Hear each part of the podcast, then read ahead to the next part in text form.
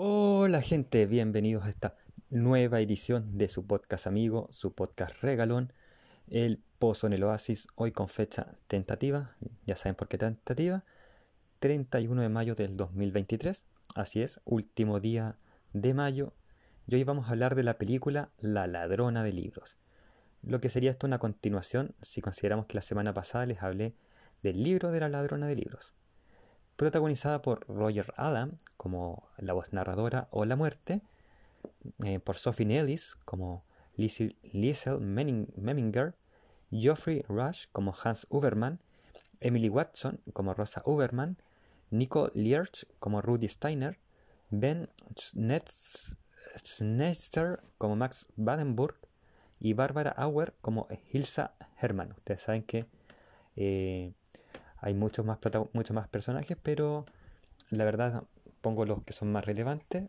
También recordar eh, que el libro, la película original o el título original es The Book Thief. Se me había olvidado mencionarlo, pero ahora lo menciono. Como la semana pasada ya hablé de la trama, que no cambia mucho en realidad, voy a remitir a lo expresado en el capítulo anterior. Así que voy a dejar el link en la descripción para que escuchen de qué se trataba el libro y la película. Igual voy a repetir muy brevemente que tanto el libro como la película sigue las aventuras de la pequeña Liesel, que llega a un pueblo alemán en plena Alemania nazi, a una familia de acogida, y ocultan ahí a un judío en el sótano. La película sí le da más realce al tiempo del judío en el sótano que el libro. Eso quizás sea como más positivo de lo que es la película en sí. El libro es hermoso, ya di mis motivos del por qué, Así que ahora me voy a enfocar mucho más, en la película. La película también es muy linda, es hermosa. está muy bien hecho los paisajes, como está muy bien ambientada. Eh, eso es lo que más me gusta, de hecho, del libro. Siento que rompe, eso sí, como ya diciendo algunas cosas negativas. Ya dije hace unos segundos lo positivo, ¿cierto? Que le daban más énfasis a Max, este judío escondido en el sótano, pero hay cosas que son negativas también. Eh, rompe algunas cosas eh, que me gustaban del libro que consideraba que eran eh, necesarias en la película para que ésta la recogiera o por lo menos no, las omitiera como lo hizo. Y no, no es el hecho de que hayan omitido personajes, que los hayan eliminado, porque lo entiendo en una película. En una película tienes que eliminar ciertos personajes que aparecen en el libro porque la película tiene un, espacio de tiempo, un límite de tiempo que es más, más acotado.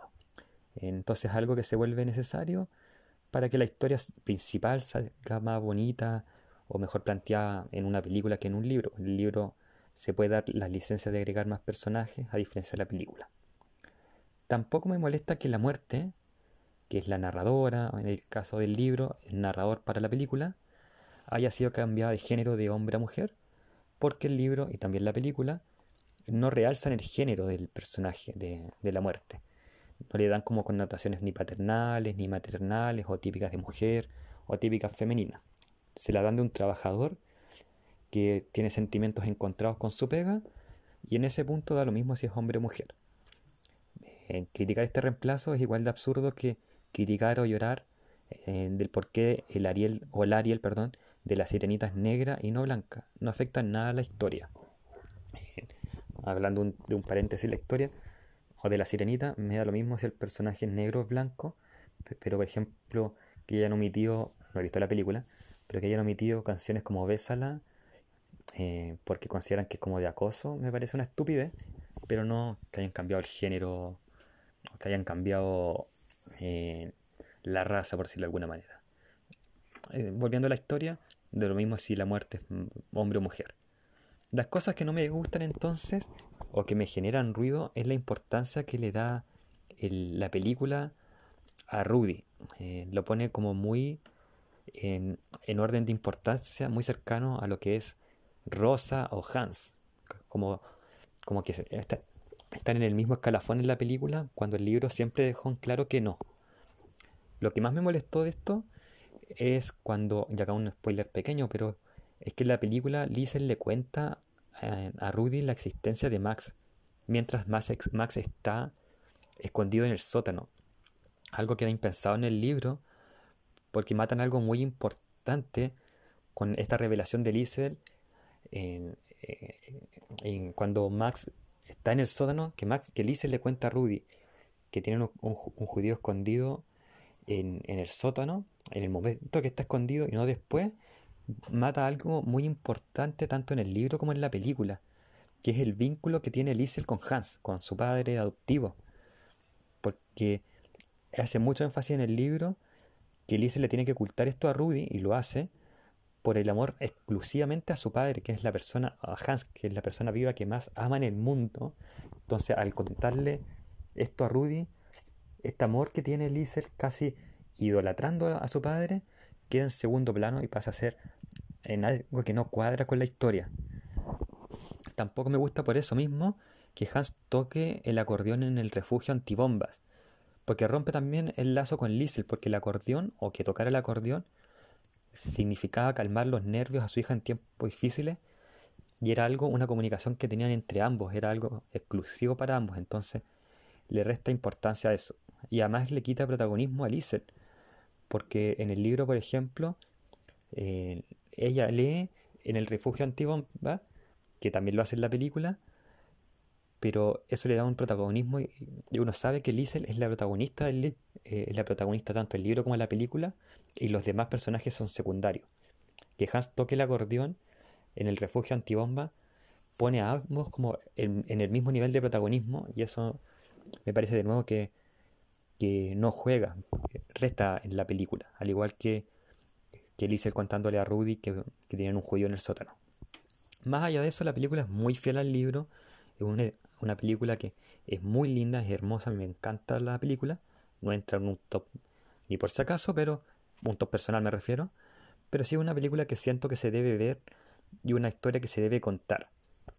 hoy que, y como dije en el capítulo pasado, y han dicho en varios capítulos en realidad, la humanidad se ve tan, tan negra, tan está mal puesta, lo, puse, lo dije también en, la, en, el capítulo anterior de, del, cuando les hablé del libro de, de la ladrona de libros, cuando hablé de la resistencia, la película de la resistencia. La humanidad está tan caída que necesita este tipo de, de películas o libros. Entonces, vean la, la, película de Book Thief o La ladrona de libros, que se encuentra en el streaming de Star Plus, o como siempre digo, en un streaming no oficial. Y ese es el capítulo de hoy, amigos y amigas. Espero que les haya gustado. Eh, suscríbanse al Spotify y a todos los medios de podcast. Escúchenme mi, síganme en mi Instagram, Pozo Oasispot. Y espero estas, en la próxima semana traerles noticias de lo que sería eh, lo de lo que sería el, el, destino de la cuenta de sponsor. Eso sería todo por mí y nos escuchamos en otro momento.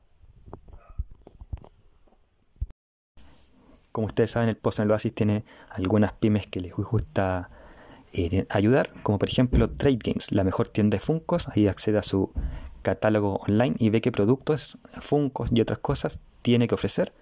Cosplay Store Chile, la mejor tienda de accesorios para los cosplayers. Ahí hay lentes, pelucas, ropas, entre otras cosas, ahí en Cosplay Store.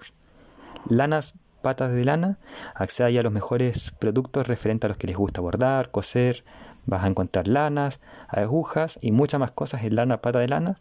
Y mi arte pixel. Ahí vas a ver llaveros, imanes, cuadros y más cosas en formato pixel de tus personajes favoritos de la cultura popular.